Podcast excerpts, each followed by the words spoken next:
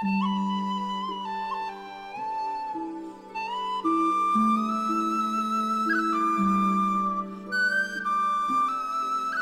位听友，大家好，我是主播老些游阁。渭北有斗，世界和我爱着你。在中秋节的夜晚，祝大家平安喜乐。今天我给大家带来的是菲律宾迪恩·弗朗辛斯的《去月球的行李》。萨咪闭着眼睛，瘦小的肩膀斜靠在枕头上。萨咪，我轻轻地敲了敲他的房门。你睡了吗？他猛地睁开眼睛，笑容满面地说。爸爸，如果我睡着了，你就没法叫醒我了。我笑着点头，坐到了他的床边。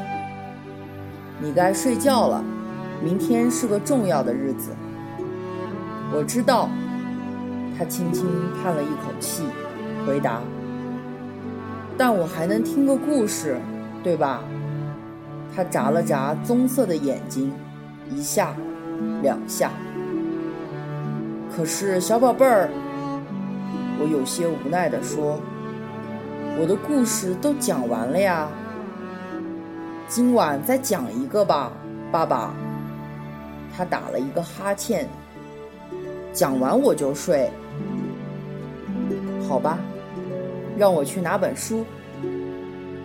自从他七岁生日之后，过去的六个月里。通过我在网上给他订购的那本厚厚的精装故事书，我们几乎在故事里周游了整个世界。现在我们到哪里了，宝贝儿？中国，他回答。我们已经读了灯笼，还有渔夫的故事，还有长城的故事。嗯，那个很棒。我找到了那一张。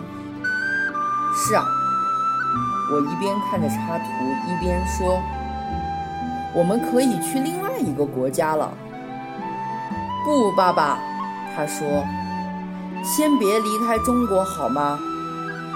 下一个故事是什么呀？是公主和月亮。我给他看那幅插图。一个公主，还有一艘似乎用烟花做动力装备的火箭船，看着不错呢。她在床上挪挪位置，躺好，微微眯着眼睛，这就是让我开讲的暗示。给萨咪讲故事是我一天中最爱做的事情之一。我清了清喉咙，开始讲了。现在我的角色是那个任性的想要到月亮上去的公主的父亲。我只是宫廷的专家，去劝他。我宣称那种旅行是不可能的，去月亮需要带很多东西，而且月亮上也不适合一个小女孩居住，更别提一个帝国的公主了。我告诉萨咪。公主气急败坏地跺着脚，又哭又闹。最后，国王屈服了，火箭船被造了出来，用爆竹做动力，就像插图上画的。公主高兴极了，她大声喊道：“我成功了，爸爸！”国王列出了所有需要的东西。上佳的食品和最好的衣服，各种器具摆设，新鲜蔬菜，实心水果，美味的糕点，整箱整箱的礼服和蚕丝被子，甚至还有阳伞、扇子和手帕。为了防止公主在月亮上无聊，国王还安排了很多侍从，有乐师。驯马师、说书人、杂耍艺人等，一大批武士咬着牙，一箱箱不断地往船上搬着各种物品。萨米撇了撇小嘴儿，真是个蠢女孩。为什么？我把书合上，放到床头柜上，问道：“嗯，她带的东西太多了。”萨米很肯定地说：“如果是我，就只带最重要的东西。我们来列个清单吧，爸爸，只列最重要的东西。你写你的，我写我的。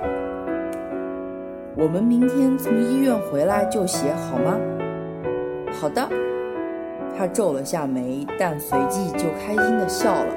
“我爱你，爸爸。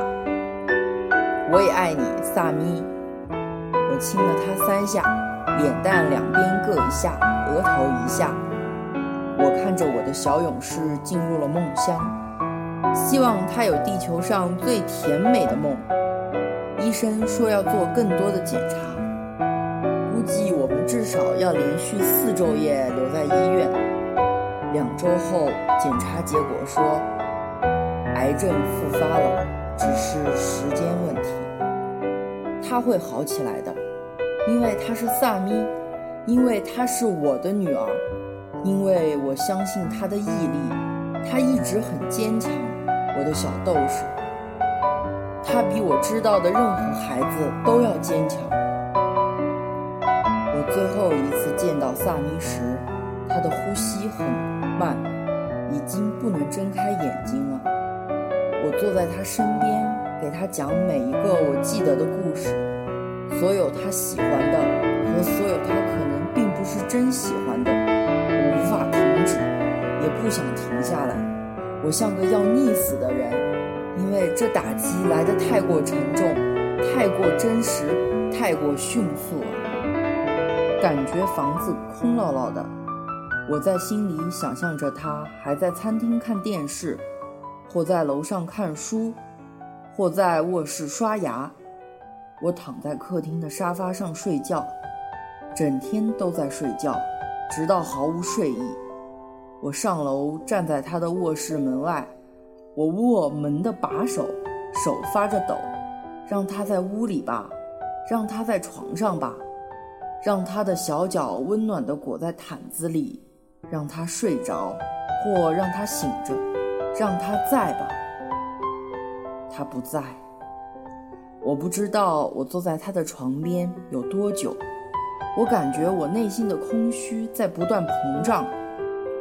我把脸埋进他的枕头里，我看到放在床头柜的那本厚书，便拿了起来。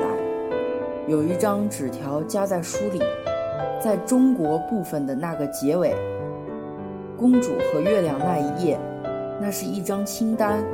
我尽力地读着上面的那一行字，直到我的视线完全模糊。去月亮要带的重要物品：一、爸爸；二、空气；三、宇航服。今天的故事就到这里，我是老谢有葛，祝您在中秋节的晚上安然睡去，甜蜜好梦。